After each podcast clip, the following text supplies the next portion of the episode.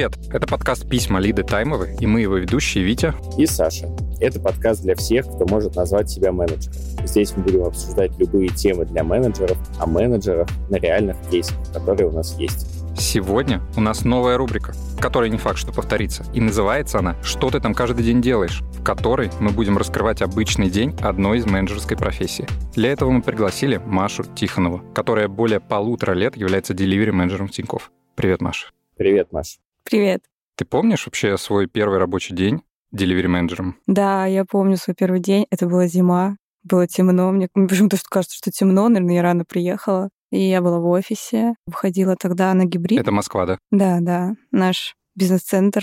И мне было очень волнительно. Я еще помню, тогда опоздала на 10 минут. Но в целом все прошло круто, но я такая немножко с выпущенными глазами бегала по офису. Он мне казался такой большой. До этого я работала в офисе, но не часто. В общем, там я приезжала пару раз, и здесь прям такой масштаб был. Как так? Ты же менеджер. Ты должна была часто ездить э, в офис, если это до ковидные времена были. А у меня классно все получилось. Я вообще в прошлом скромастер. И как раз, когда я начинала свою карьеру в Москве, я переехала, и в первый день, когда я вышла в офис, объявили ковид, я ушла на удаленку, и все, и так я больше и не вышла оттуда. Я как раз э, начинал какую-то менеджерскую карьеру до ковида, и мне говорили каждый день езди в офис. Я приезжал, а моей команды там не было. Я такой, что я здесь делаю? Мне вообще нравилось работать в офисе, когда у нас в Казани это было, когда все ходили в офис, все сидели в одном месте.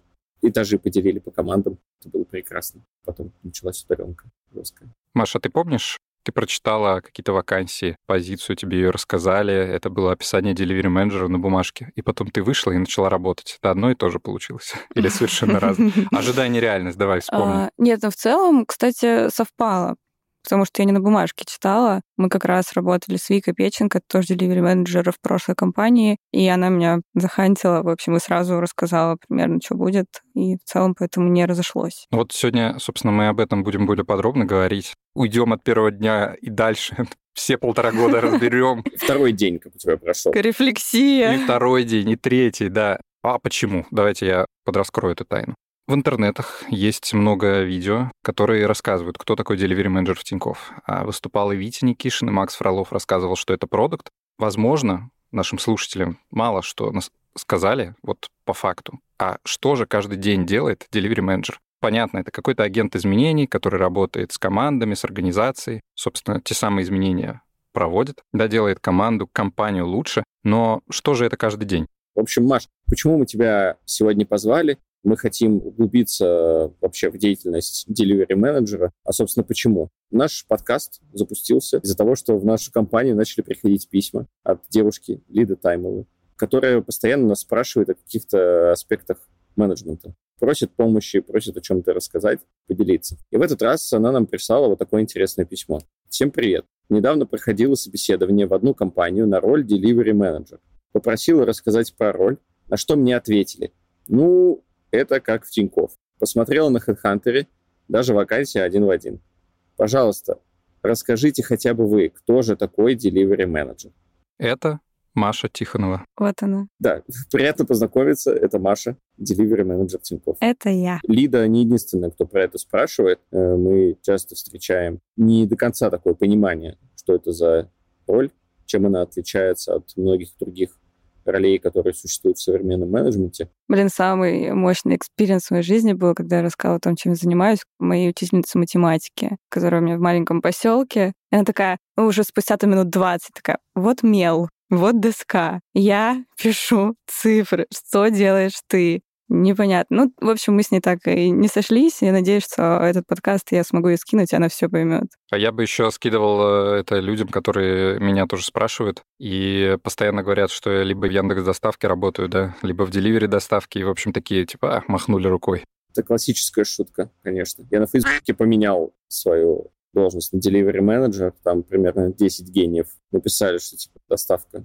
Как тебя вызвать еду, чтобы ты ее доставил? Страус менеджер, знаешь, вот эта история. Ну вот как объяснить э, человеку, который вообще не в контексте, чем занимаются delivery менеджеры, agile коучи, скрам мастера, это очень сложно. Я, кстати, достаточно часто говорю, что я просто менеджер, потому что я устал отвечать на шутки, на объяснения, на рассказы, и поэтому я говорю, я просто менеджер в банке, и все таки нет вопросов никаких. Саша, ты как людям отвечаешь, кем ты работаешь? Я пытаюсь отвечать так же, но потом у меня спрашивают, типа, ты менеджер, который бизнес делает, или ты IT-менеджер? О, это уже люди явно что-то понимают. Ну да, да. То есть есть менеджеры, которые, грубо говоря, отвечают за деньги, а есть менеджеры, которые отвечают за IT. И вот когда меня спрашивают такое, я в ступоре буквально нахожусь. И если мне надо быстро ответить, отмахнуться, я говорю, ну, типа IT, но не IT. Ты, по-моему, сам не понимаешь нашу профессию. Все разберемся. Да, да. Они... Ну а как? Быстро надо быстро ответить. А как объяснить, что я и не в бизнесе, и не в IT? Что это другое? И там, и там. И там, и там. Но их не устраивает ответ, как правило. Не, ну вот э, давайте разберемся. Если перешагнуть первый холодный зимний день, который у тебя был в компании, да, я предлагаю, э, собственно, вспомнить, э, зачем тебя позвали и что от тебя хотели. А, я пришла ну, в наше управление в момент трансформации. Происходила такая продуктовая трансформация. Мы собирали кросс-функциональные команды вокруг продуктов, вокруг направлений. Запрос был от лидерской команды. Они тоже там не так давно присоединились и решили все изменить. В общем, мы задали такой вектор. И нужно было как раз э, эту всю трансформацию запустить и сопровождать. То есть начиная от того, что настроить инструменты базово, поработать с мышлением, рассказать вообще, что такое продуктовый подход, зачем мы это делаем, как мы будем жить дальше и так далее. Настроить дашборды, рассказать про метрики, в общем, полностью все перестроить, как будто бы вот с нуля создать этот процесс. На самом деле здесь хорошая трансформация, как мне кажется, да, то есть, по сути, команды были более такие как это функциональные колодцы, да, наверное, mm-hmm. можно ну, сказать в какой-то мере, да? да, вот так. А хотели именно сделать такую продуктовую трансформацию, продуктовые команды, да? Объединить людей вокруг э, продуктовых направлений. Например, я работаю в нефинансовых сервисах, и у нас там очень много, если зайдете в приложение Тинькофф, вкладочка «Город», вы увидите там, что можно заправиться, можно купить билеты, можно забронировать отель, и то есть и решили объединить команду ну, вокруг этих направлений, чтобы уже точно конкретно их развивать, от чего-то отказаться и так далее. Вот, поэтому не знаю, насколько хорошо, удачно или нет, не могу оценить, но это работает. А Какие проблемы решали, не помнишь? То есть их не устраивала какая-то скорость, качество, просто такие, типа, продуктовый подход — это лучше? Я пришла уже после принятия решения, но дело было в скорости, фокусности на конкретных продуктах, чтобы быстрее собрать информацию о том, что нам типа, помогает, что нам нужно, от чего нам стоит отказываться. А ты вот пришла на такую работу с каким бэкграундом вообще? Я два года была скрам-мастером в двух компаниях, три месяца и потом около двух лет. То есть я работала прям внутри, я была сильно погружена, жила с командой как я вообще пришла к скрам-мастерингу. У меня был свой проект «Гончарная мастерская», то есть я вообще никак не была связана с IT. Я один раз сделала сайт на тильде, собрала вот это все мои знания об IT. И я вот оттуда перешла в скрам У тебя гончарная мастерская по канбану была? Там был поток какой-нибудь? Кстати, это там э, мы настраивали процесс интуитивно, как-то у нас тоже была доска, мы тут клеили какие-то стикеры, но она была не как доска, она была как типа календарь, и мы там что-то по нему распределяли. То есть это как будто у меня такие звоночки уже тогда были. И вот именно вот этот опыт мой, ну, такой, мы что-то сделали, открыли мастерскую, поняли, что нам не хватает скиллов. Мы в каком-то вот хаосе в этом шторминге постоянно просто на ощупь, типа, тут загорелось, заболело, починили как-то. И в какой-то момент я просто очень сильно выгорела. Но на вот этих всех скиллах, которые наработала, я просто собирала информацию о себе и даже смотрела, как я убираюсь. Типа, что я люблю? Я люблю переставлять вещи местами, а не вытирать пыль. Я такая, о, я про систему. И я вот так набрала себе информацию, и потом абсолютно случайно я такая смотрю роль скрам-мастера. Я такая совместила эти две вещи. Ну, в целом сходится. Вот, и все, и, и погнали.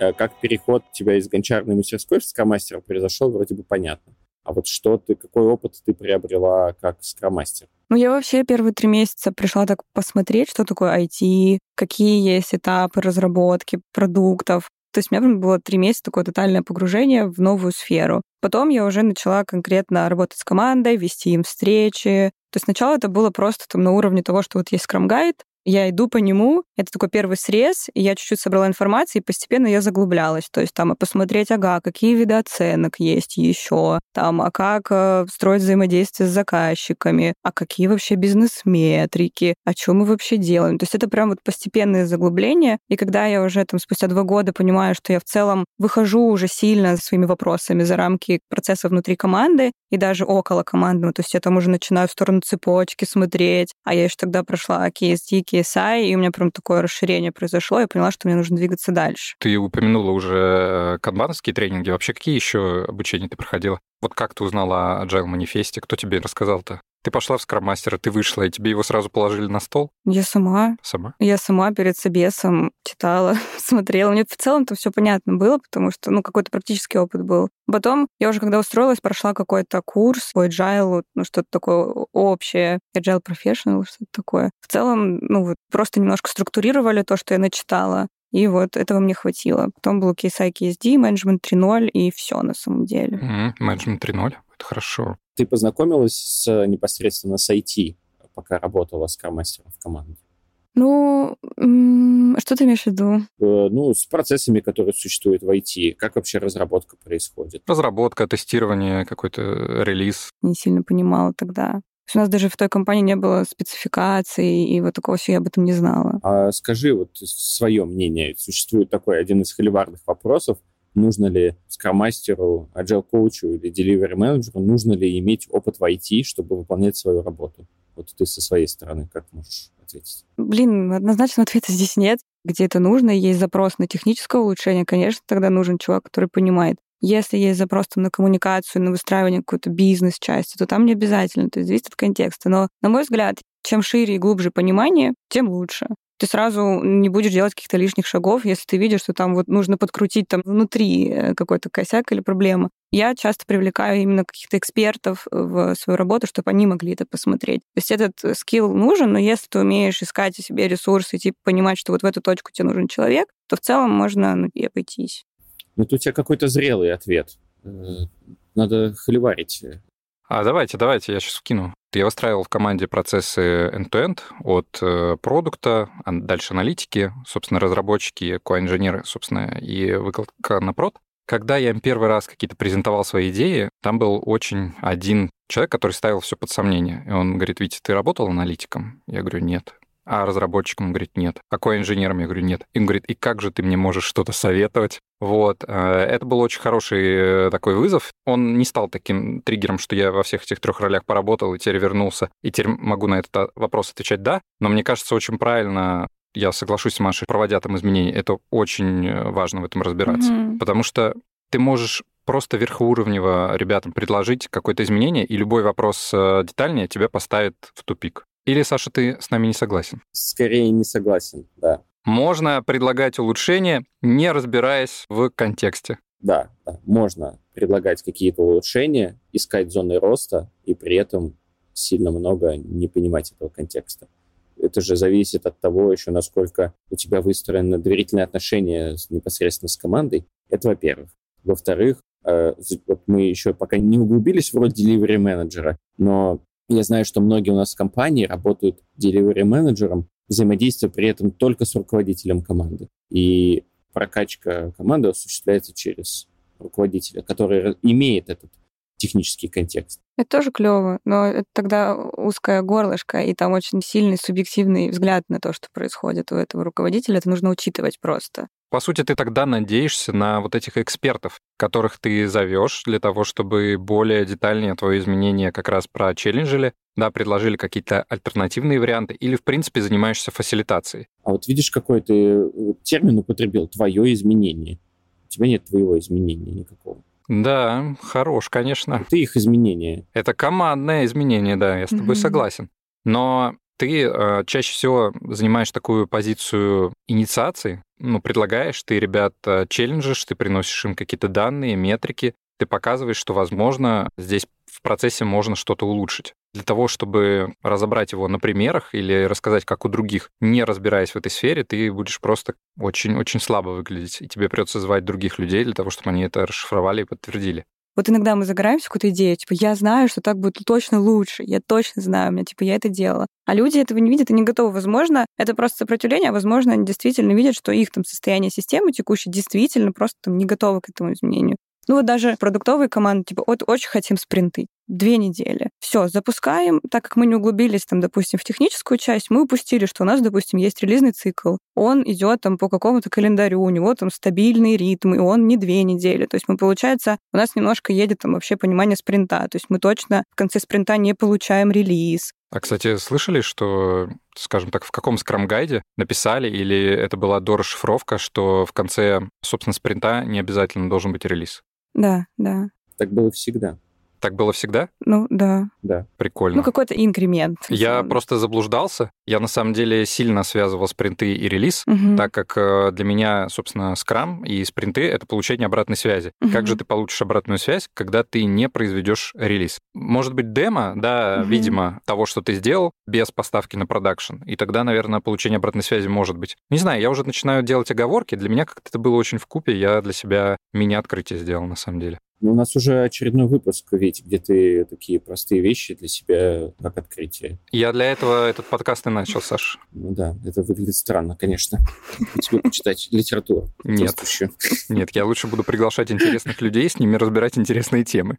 Вот. И то, что углубляешься в технику, начинаешь разбираться, что есть вообще там релизный цикл, как происходит эта поставка, уже у тебя больше информации, ты понимаешь, что ага, вот там сейчас это не самое лучшее решение, хотя ты там в него искренне веришь, условно. Самое главное, мне кажется, вот понимать, сколько информации тебе сейчас нужно и какой, чтобы вот, типа, полностью принять решение, предлагать это изменение или нет. Потому что, во-первых, можно меняться. Мы можем качественно это вкинуть и вынести в поле в людей, в команды. Да, я Машей с тобой очень сильно согласен. У меня тоже были кейсы, когда я пришел в команду, была такая платформенная команда, и надо было туда зайти, чтобы всем там 50 продуктам сделать хорошо. И мы глянули на метрики с э, тимлидом команды и выяснили, что там в тестировании, ну, классическая проблема, в тестировании узкое горлышко.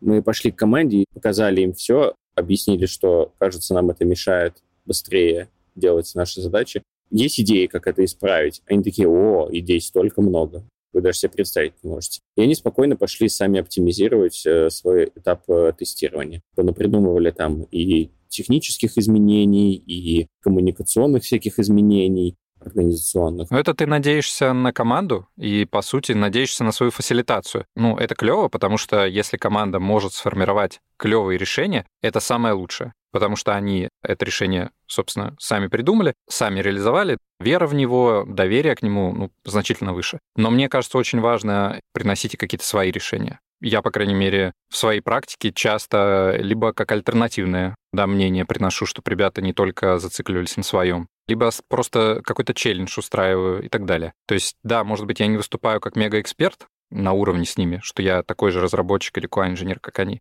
Но за счет того, что есть погружение в эту сферу, ты можешь от себя что-то добавлять, не только направляя. То есть ты имеешь в виду, что принести и сказать, делаем так? Не-не-не, ну, ты можешь предложить тоже. Мгм, То есть да. у них есть какое-то решение, и ты со своей стороны предложил за счет того, что ты это либо уже где-то видел, немножечко в этом разбираешься, и уже решение, ну, как бы каких-то вариантов не одно, а два. Да, сто процентов. То есть, мне кажется, тут подведя итог, можно сказать, что само решение, оно типа, не приносится там delivery менеджерам. Да, это как э, творческий совместный акт э, всех. Сокреаторство даже, да? сокреаторство. И это типа история, где как раз-таки нужно вовлечь людей вот в этот процесс, чтобы из них тоже доставать идеи, и что только они, они живут в этой системе, они понимают, как им лучше. Сукреаторство, кстати, приносит очень э, большую ценность, потому что ребята воспринимают решение своим, они в большей степени заинтересованы его довести до конца, и им стыдно, к примеру, если оно, наоборот, не движется. Да, когда ты решение приносишь со стороны, э, их что-то вовлек, ну, значительно хуже, скорее всего, будет эффект, э, прогресс и так далее. Поэтому сокреатор, да, будет сопротивление стопудово. Сокреаторство прям сильно очень решает.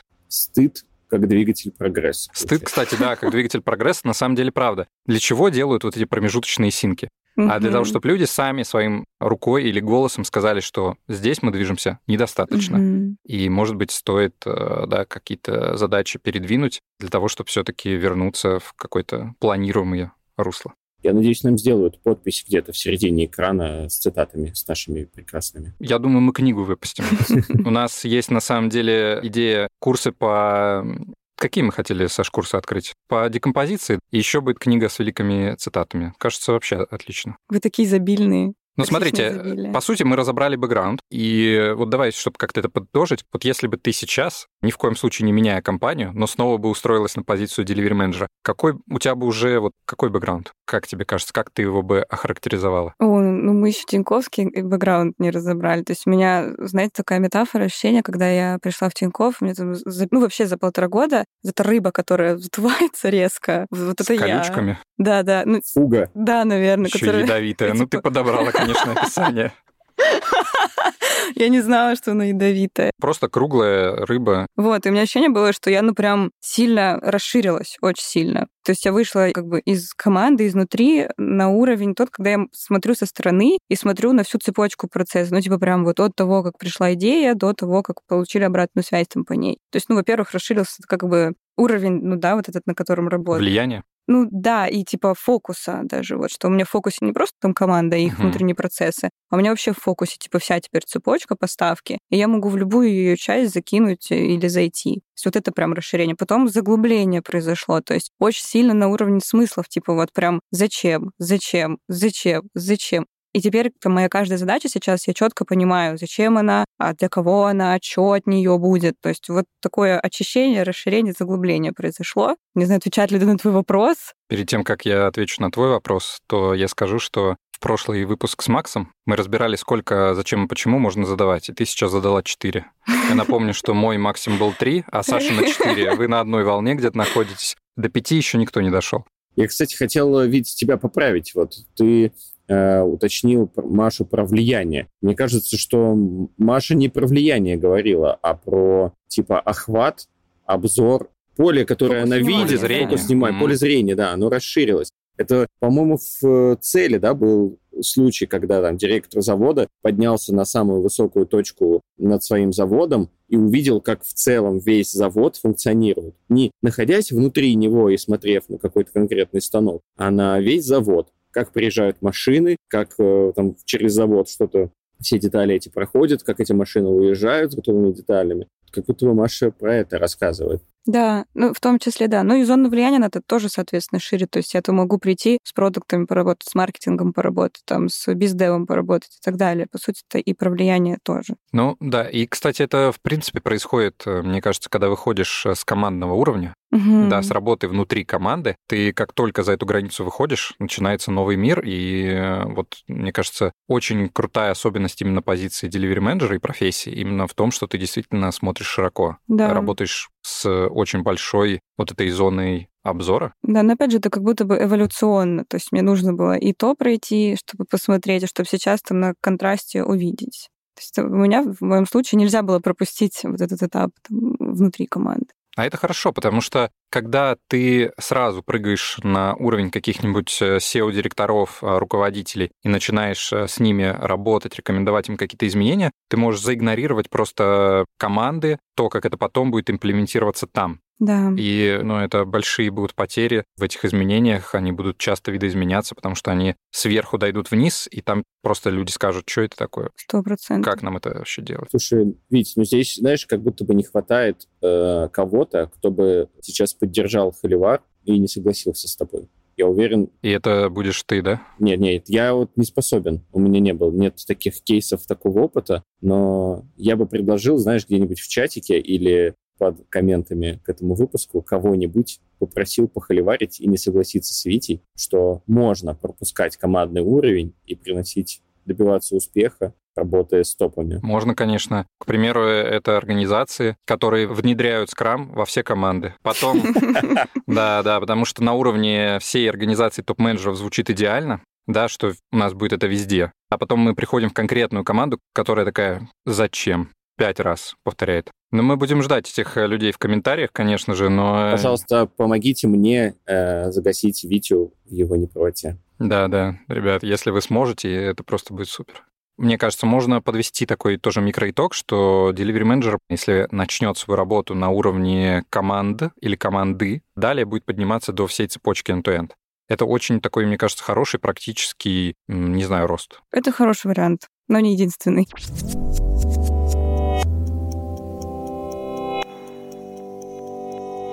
Слушай, я предлагаю теперь перейти к обычному дню твоему, а, в том числе, чтобы ответить Лиде на вопрос, а что вы там делаете.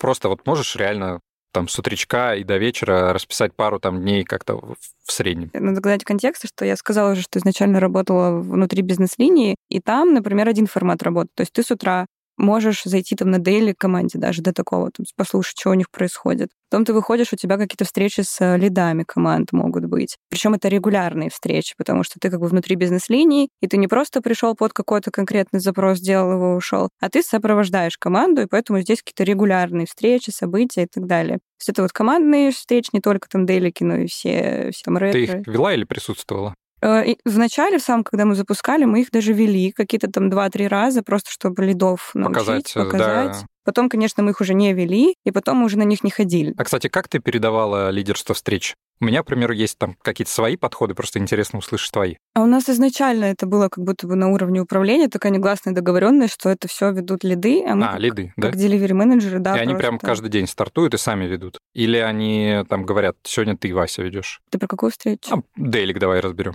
Ну, тоже разный стиль управления. То есть некоторые лиды прям я держат, некоторые такие, пожалуйста, забирайте. То есть зависит от команды, от уровня зрелости команды и так далее. Ну, у нас и такие-такие кейсы есть ты приходишь, смотришь, что в команде, потом к тебе, скорее всего, кто-нибудь придет с вопросом по жире, ты там что-нибудь ковыряешь. Это э, уже 11 утра, да? Да. Очень много было тогда действительно встреч. Из стабильного — это вот командные встречи, которые ты посещаешь, и наши внутренние встречи, потому что у нас несколько delivery менеджеров и вот мы с Димой Дорофеевым работали вместе, у нас как раз такая связка классная была, что я больше софтовый, человек, ну такой вот, а он хардовый, то есть у него опыт и разработки как раз там есть, и вот он по технике там все настроить, GQL-запросы, э, а я больше по софтовой части, по настройке и так далее. То есть мы еще можем между собой созвониться, обсудить какие-то кейсы. Какой-то команде, может быть, произошла проблема. Пришел отчет, что много багов. Мы пошли туда, там, типа, давайте соберемся, разберем, посмотрим. То есть ты как бы внутри процесса, и ты реагируешь на то, что в нем происходит если это не активная фаза запуска. Если активная фаза запуска, ты можешь весь день проводить тренинг там условно. Не Какие знаю. тренинги ты готовила? О, мы делали классный Overview назывался, это когда мы про продуктовый подход рассказывали, мы там вообще пошли от того, что Земля, планета, она А вот этот путь до Земли, Млечный путь, вот если ты максимальный душнила, ты не начинаешь с Москва, да, ты вот это Млечный путь, Да-да-да. планета Земля, там еще четыре, да? Да, и мы там пошли про то, что мир изменчив, там, и вообще прям дошли до Дейлика. Ну, и в таком режиме мы как бы жили, то есть какие-то события регулярные, и что-то вкидывалось постоянно, потому что команд много, процессов много, у нас достаточно зрелые сразу как бы команды получились, уже потому что они работали долго, в принципе, с продуктами, с этими, поэтому сразу пошли заглубляться. Мы там системную аналитику настраивали. И настройка это включает как то, что ты можешь посидеть, поанализировать метрики, данные какие-то. Ты можешь посмотреть, как сейчас в инструменты ведутся, то есть насколько там гигиена соблюдается. Ты можешь пойти поговорить с э, коллегами, типа узнать, от чего вообще, дайте обратную связь. В один как бы блок настройки процессов могут входить вот эти все активности. В целом они распределяются там по дню, по неделе. А под капотом был какой-то план изменений еще, да? То есть, я так понимаю, были встречи, которые регулярные, э, были вещи, которые вы отслеживали на какой-то постоянной основе, могли стригериться, то есть увидя какое-то количество багов. И был еще план изменений, который вот двигался там от точки А до последней, да? Да, он был, но он на тот момент был такой расплывчатый достаточно, и мы экспериментировали, в общем. Причем у нас был, как у нас у delivery менеджеров план, что мы хотим вот там к такой картинке привести команды и управления, чтобы там с метриками работали, и чтобы самостоятельно бизнес-показатели регулярно смотрели, ориентировались и так далее. То есть наше какое-то видение. А внутри уже команд у нас были какие-то там, не знаю, вести демо, передать э, дейлики команде или там начать анализировать метрики по шаблону. То есть, ну, это тоже было, но оно как бы тогда было не очень структурно. Э, я хотел такое небольшое подвести итог нашего вот этого маленького разговора, э, для себя хотя бы точно. Как будто бы есть три вида деятельности у тебя лично, у твоей команды delivery менеджеров. Первое — это когда вы реагируете на запросы там, команд, продуктов, лидеров, там, инженеров всех на свете и идете им помогаете. Второе — это когда вы сами триггеритесь на какие-то метрики, новости, там, визуализацию. И третий вид деятельности — это когда у вас есть среднесрочное, долгосрочное видение, что нужно поделать в вашей бизнес-линии, и вы там, этому плану следуете, ну, естественно, изменяя его. Как будто бы ты такие три вида деятельности сейчас назвала. Ну, по сути, да, можно так рассмотреть. Я потому что с ними супер согласен, у меня все так же.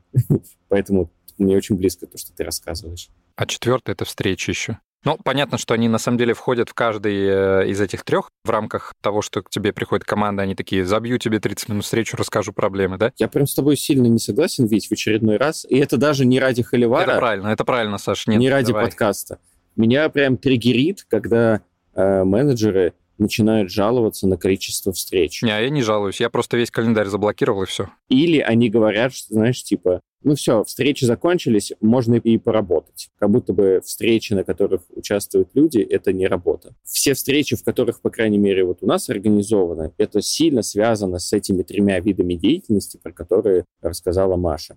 И убери какую-то встречу из них, и как бы у тебя будет немножко сложнее выполнять эту работу. Это во-первых. А во-вторых, если у тебя есть встречи, которые ты не можешь назвать своей работой, их обязательно надо скипать, подчищать календарь и все вот это. Золотые слова. Но, опять же, чтобы поддержать этот холивар, Саш, э, выскажу такое мнение, что есть... Э, Но оно неправильное, ты же понимаешь? Да, в любом случае будет неправильное ряд встреч есть, где... Почему можно назвать их не работой? Потому что к тебе люди приходят, что-то спрашивают, ты им просто отвечаешь, и это такие консультации, а, это может быть что-то послушать, э, да, для того, чтобы сложить общее мнение, а слушал ты целый час, допустим, да, и так далее. То есть которые не приносят, знаешь, вот крутую ценность, прям большую, не толкают там ни тебя, ни организацию, ни людей вперед, но они вот нужны все равно, да, вот почему-то, э, потому что у них вот есть какая-то локальная ценность, ты не можешь там людей игнорировать, да, ты, участвуя в каких-то изменениях, ты должен, может быть, некоторое время хотя бы быть с командой в их контексте,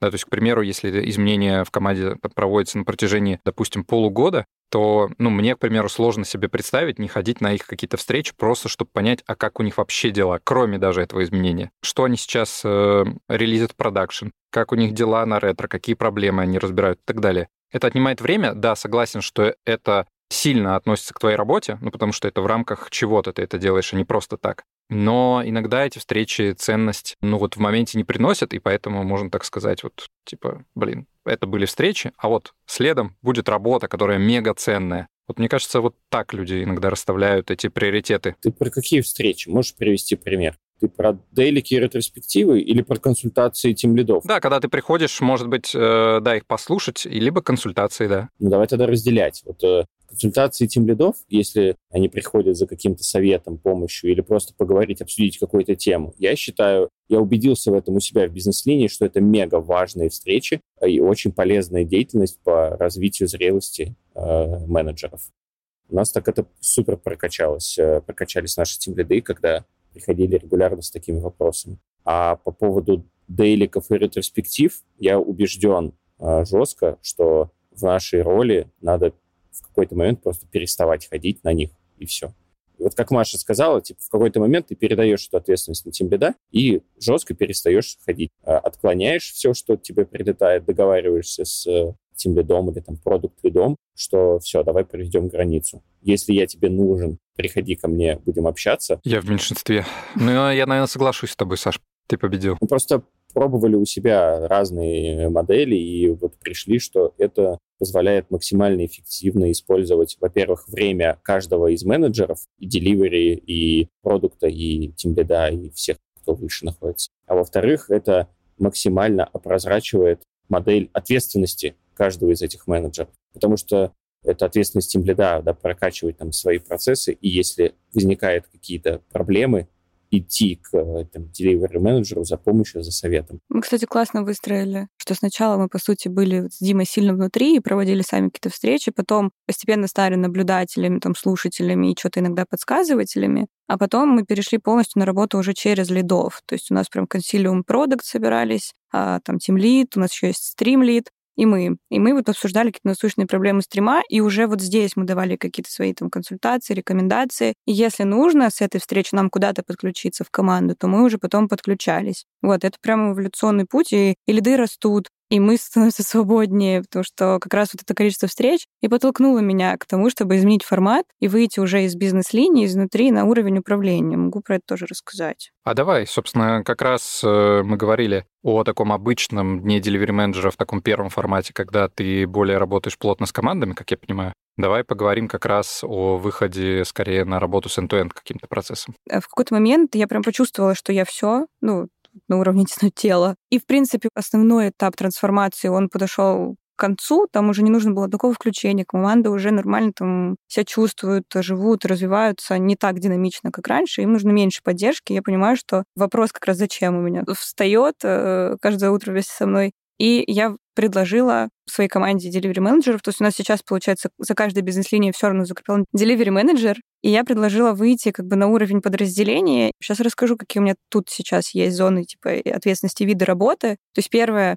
я беру на себя какие-то задачи общие для всех команд. Например, сейчас мы настраиваем процесс Discovery. И это процесс для всего подразделения, для всех бизнес-линий. И это запрос в том числе и от э, бизнес-команды. И я беру на себя эту задачу и раскатываю ее на каком-то уровне, там, например, на уровне понятийном сначала, а потом delivery-менеджеры подхватывают и точечно уже работают и прорабатывают. То есть первое, что я могу взять общую задачу. Второе, я беру задачи по запросу. То есть может кто-то ко мне прийти, там, delivery-менеджер или кто-то из бизнес-линии, сказать, Маш, подключись на какой-то конкретный запрос. Работу с метриками там помочь, не знаю, наставничество, может быть, как ментором быть кому-то. Третье, я беру и делаю тоже задачи для нашей команды DM.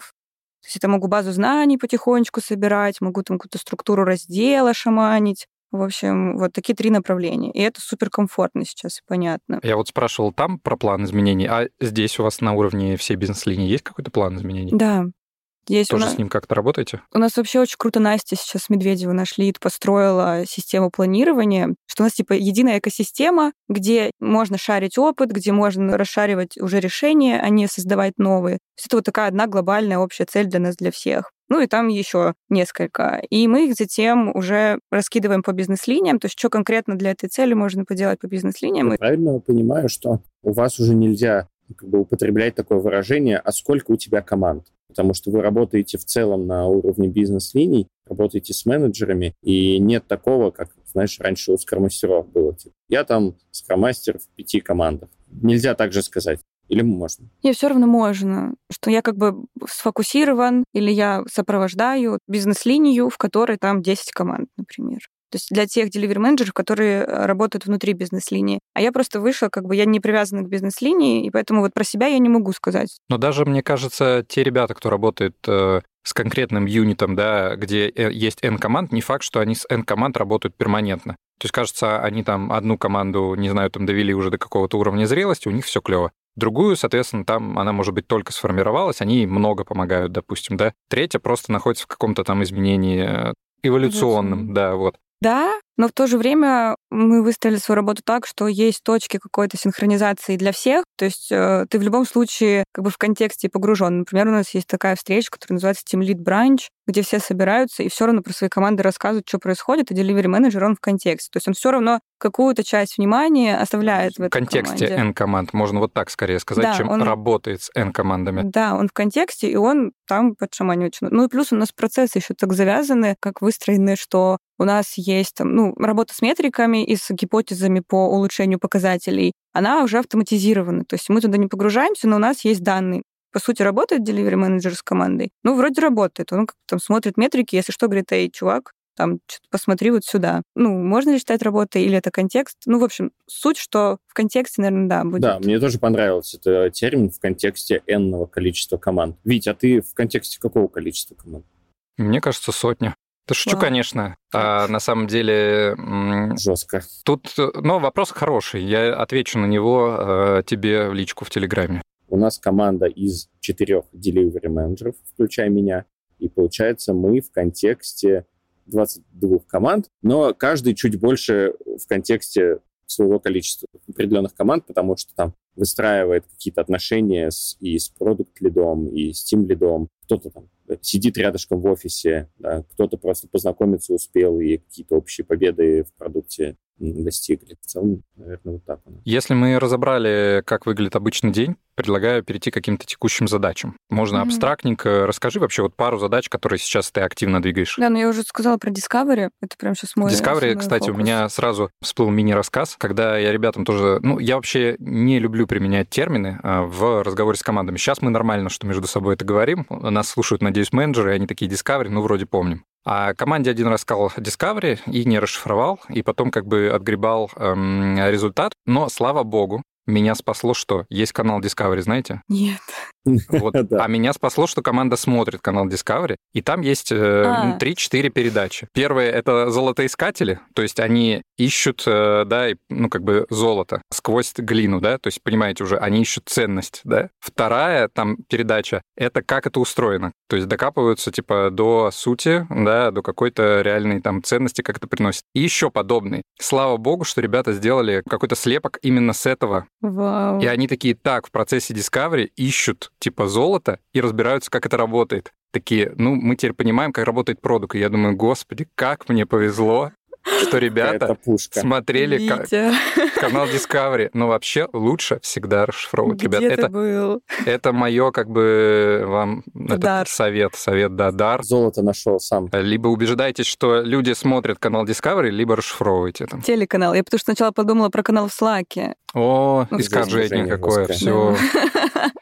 Да, это миллениалы, вот это, знаешь, спорят, э, вот это вот разные поколения между друг другом. Мне кажется, Витя, этот кейс можно прямо использовать на каком-нибудь тренинге тебе Да, да. э, или нашим слушателям. Это супер. Ребят, если вы не можете объяснить, что такое Discovery, включайте телеканал. Да, то можете на этом примере. Только, пожалуйста, теперь это кейс Шитова, пожалуйста. Неважно, то есть вы меня, может быть, не знали мою фамилию, но теперь вы знаете, что именно все кейсы, которые я придумываю, называются так.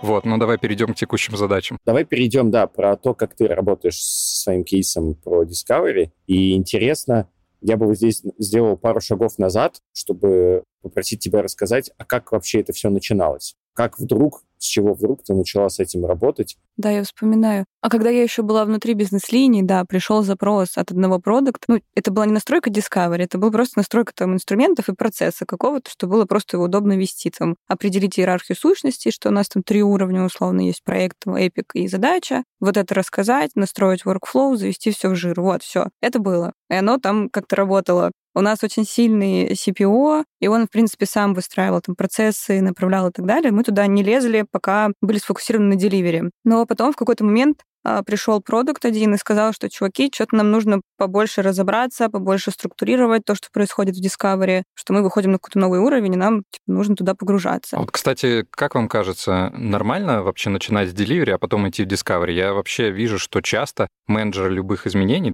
начинают именно с Delivery, с команд разработки. И я слышал такое мнение, что это в основном потому, что когда ты идешь к продуктам и говоришь, что у вас, возможно, там не визуализирована какая-то работа, не настроена, что-то там, они говорят, да вы сначала у себя там в IT разберитесь, а потом к нам приходите. И когда ты уже Delivery настроил, они это говорят, ты говоришь, а я уже разобрался и настроил, все. У них последняя вот эта точка сопротивления пропадает. Как, как вы считаете, Delivery, Discovery, что первое, что второе? Я бы здесь вообще отошла еще как бы на уровень назад, о том, чтобы я вообще не разделяла быть Discovery, Delivery, если мы смотрим на процесс как бы вот на всю цепочку издалека, то мы видим, где затыки главные. И мы можем увидеть, что главный затык на самом деле не, там, не в разработке, а то, что там декомпозирует недостаточно. Теория ограничений, короче, включается. Да, да. Вот. И ты смотришь, где затык, и идешь туда в первую очередь. Мне тоже это очень нравится. Я А я не, специально не буду. Для меня это очень болезненная тема. Э, Очень много мы про это спорим, рассуждаем. Знаете, как у меня такой подход, что если решение непонятно, значит, еще недостаточно информации. Если непонятно, с чего начать, значит, нужно еще чуть-чуть покопать, посмотреть. А вот если мы это сделаем, что нам это даст? И, может быть, если мы починим здесь, то починится и там. Ну, то есть здесь вот этот системный подход, абстрагированный такой, и прям много вопросов, зачем. Если решения очевидного нет, значит, просто его еще не нашли. Вот так.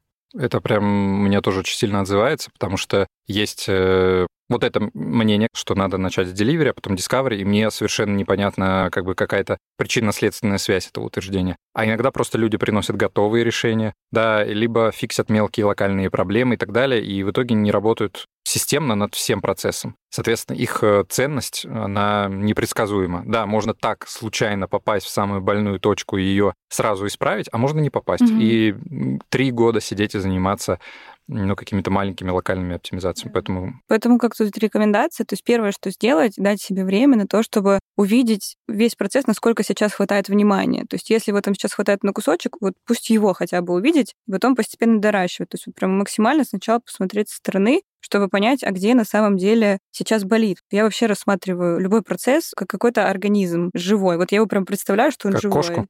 А, там разные животные бывают. Там очень разные существа вылезают иногда, да. Маш, я, если я правильно понимаю, ты ну, как-то, короче, помогла этому продукту, который пришел с таким запросом. Мне интересно, как это все начало масштабироваться. Ну, то есть, хорошо, одному человеку помогли. Так как мы стремимся выстраивать процесс единообразно, я понимаю, что если уже здесь как бы он горит, то он подходит и в остальных на самом деле. И поэтому первое, что я сделала, я собрала продуктов других и вообще э, обсудила, что происходит. Мы попытались сделать что-то наподобие VSM, Value Stream Mapping, то есть расписать, как сейчас выглядит там ваш процесс. И вот в этом шторме, диалоге таком первичном родилось очень много инсайтов, типа того, что сейчас там не хватает, что сейчас не очень работает, или что болит, и так далее. И уже от этого мы начали там дальше отталкиваться. И в какой-то момент мы поняли, что ну, мы сначала пошли там выбрать фреймворк, типа Triple Diamond, поставить его, настроить, адаптировать под нашу систему, а поняли, что проблема у нас немножко глубже.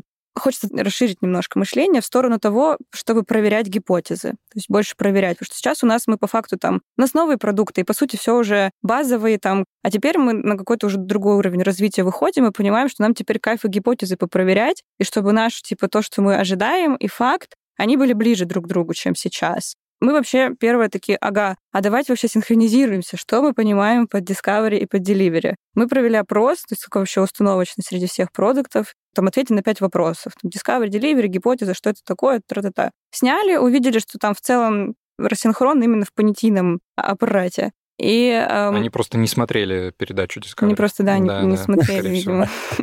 National Geographic, наверное. Да, такой. надо было, надо было, да. Мы сначала просто собрали опрос, посмотреть, что происходит в рамках одной бизнес-линии от одного продукта. Он развернулся на бизнес-линию, где мы поняли, что есть еще запросы, и они глубже, чем просто настроить процессы, да, там инструмент конкретный. Мы пошли посмотреть, а как на всем управлении с помощью опроса, то есть мы пообщались, условно, со всеми продуктами, собрали информацию, поняли, что актуально для всех. Отсюда родилось, что типа запрос общий. Дальше первый шаг — выровняться вообще в понимании, что такое Discovery, что такое Delivery. И мы сразу провели серию ликбезов, таких встреч для всех, вообще обсудили, что такое Discovery, что такое Delivery, сразу им немножко заложили базу про гипотезы, то есть так ввели их в контекст, но не перегружали, типа не давали сразу инструмент, просто вот выровнялись, и куда мы идем. И у нас запрос на структурность, то есть дайте нам чуть больше структуры. Второй запрос — научите нас работать с гипотезами. И третий запрос, ну вот хочется еще и посмотреть, расширить немножко свой как бы mindset, посмотреть, как проверяют гипотезы, как с этим работать, какие есть кейсы и так далее. И у нас э, сейчас мы запускаем вот как одно из решений интенсив для продуктов нашего управления. То есть я сейчас ищу спикеров, и мы хотим прям такой сухую выжимку, очень качественно сделать, чтобы вот расширить вот этот вот mindset по темам, там, типа, начиная от бизнес-метрик, стратегии, как работать с гипотезами, хотим пригласить спикеров там из э, других компаний, чтобы они рассказали, типа, как вот они проверяют. Как у других, короче, да? Да, Смотреть. как у других. Как они проверяют и как это помогает их продуктам.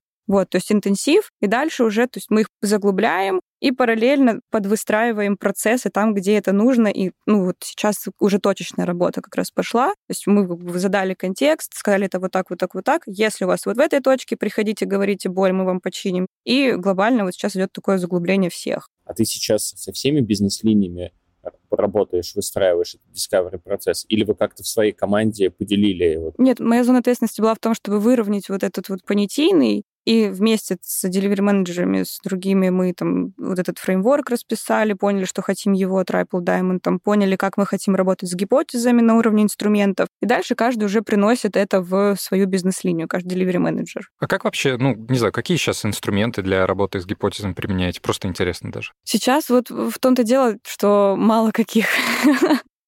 Ну, есть там АБ-тестирование или где. брейншторм идей, или как вообще, какие, не знаю, подходы, может быть? Мало что, но в основном это какие-то количественные исследования на данных, на внешних данных, какие-то маркетинговые исследования. Ну, то есть начали брать какие-то гипотезы не просто кому в голову пришла и go в работу, да, а все таки на основе данных хотя бы их как-то проверяют? Не, на данных мы всегда, конечно, их проверяли. Разработка — это самый дорогой способ проверки гипотез, да, да. потому что мы до конца не можем сказать, что 100% мы пойдем в этот показатель. И наша задача, как сейчас delivery менеджеров расширить инструменты продуктов, чтобы можно было и так проверить. А, проверить гипотезу до да, разработки. Да. Угу. Ну и вообще, может быть, разработка тогда будет не нужна. Провести эксперимент, понять, может быть, там с помощью маркетинговых инструментов провести опросы. У нас это делают продукты и аналитики. В общем, хочется это раскачать, хочется это высветлить и как-то вот расшарить по всему подразделению. По сути, это как называется customer development, да, целая книжка продуктов, Каздевами, правда, чаще всего называют опросы в России. Да, да. Вот, но вообще это целый подход, да, да. который в том числе заложен на работу с гипотезами. И вот здесь, кстати, как раз моя работа с экспертами, потому что я в продуктовке, ну, не эксперт.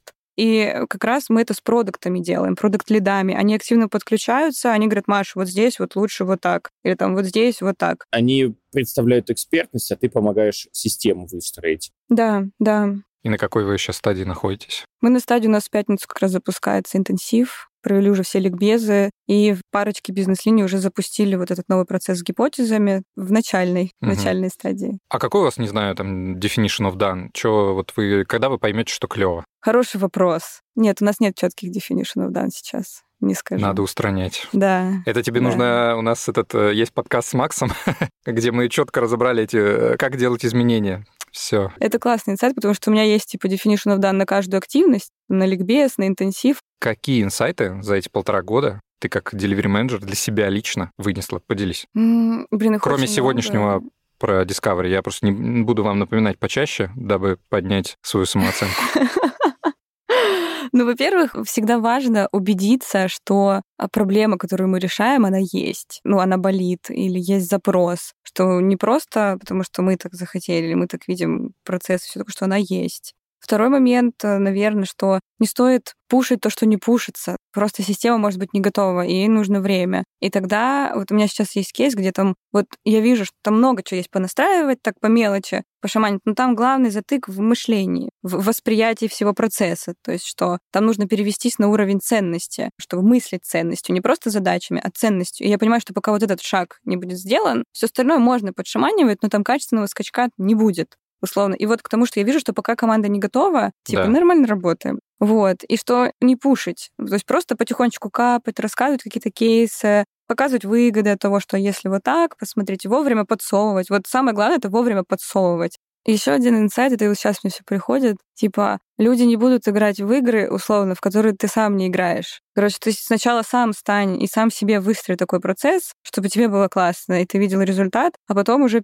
передавай это. Э, не менеджер для себя, типа, да? Да, да. Вот это, вот это прям инсайт. А это как будто бы для любого лидера работает, если там руководитель постоянно говорит, не перерабатывайте, ребята, а сам постоянно перерабатывает, ну, не будет вот этого происходить осознание, что, да, действительно, надо перестать перерабатывать. У меня, кстати, на прошлой работе именно так и было. Руководитель говорил, не надо перерабатывать, но постоянно сидел до ночи, и вся команда сидела до ночи и выгорала нахрен. Еще из такого, что я для себя поняла и вывела, это то, что нужно не ограничиваться, потому что у меня как-то в какой-то момент я поймала, что я в рамочках немножко. Типа вот есть у меня инструменты, есть уже знакомые там подходы, решения, а я понимаю сейчас вот, что моя работа — это, по сути, то, что о чем Макс говорил, что тоже как продукт, я могу искать решения, которые вот я сама могу не знать, но привлекать экспертов. Например, интенсив для продуктов. У меня первый вопрос от всех, почему ты это делаешь? Это же, ну, там, не твоя, это же там больше HR или центр образования. Потому что это решает мой запрос, поэтому это делаю. И к тому, что э, способы решения запросов или внесения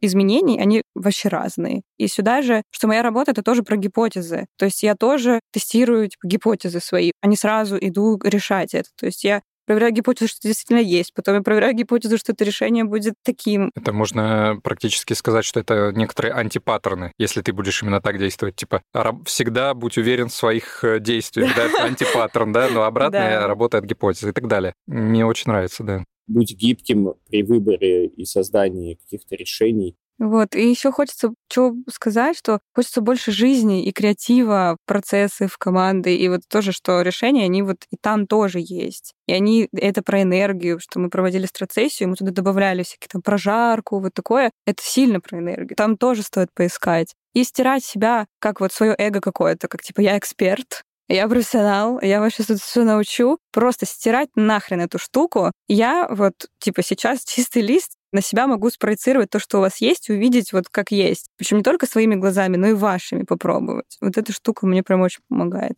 Мне тоже был такой очень полезный, отрезвляющий разговор с тем лидом и продукт лидом. Они пришли ко мне немножко надменные. Ну, давай, эксперт, расскажи нам, как э, быть. У нас тут проблема. Я такой, а я вообще не знаю, как это делать. Если вы хотите, мы можем вместе разобраться и что-нибудь придумать. Они такие, знаешь, ступор на пару минут. Ну тогда давай что-то делать.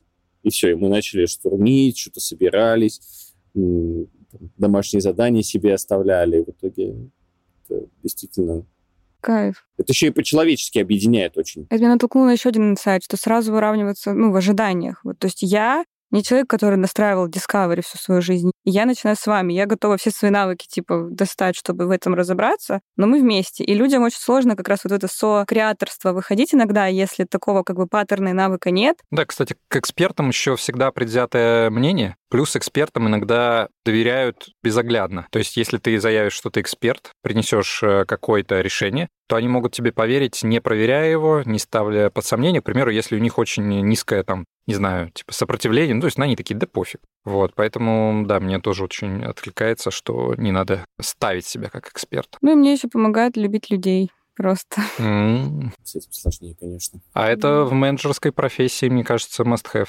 Э, давайте итоги подводить, Саша. Давайте.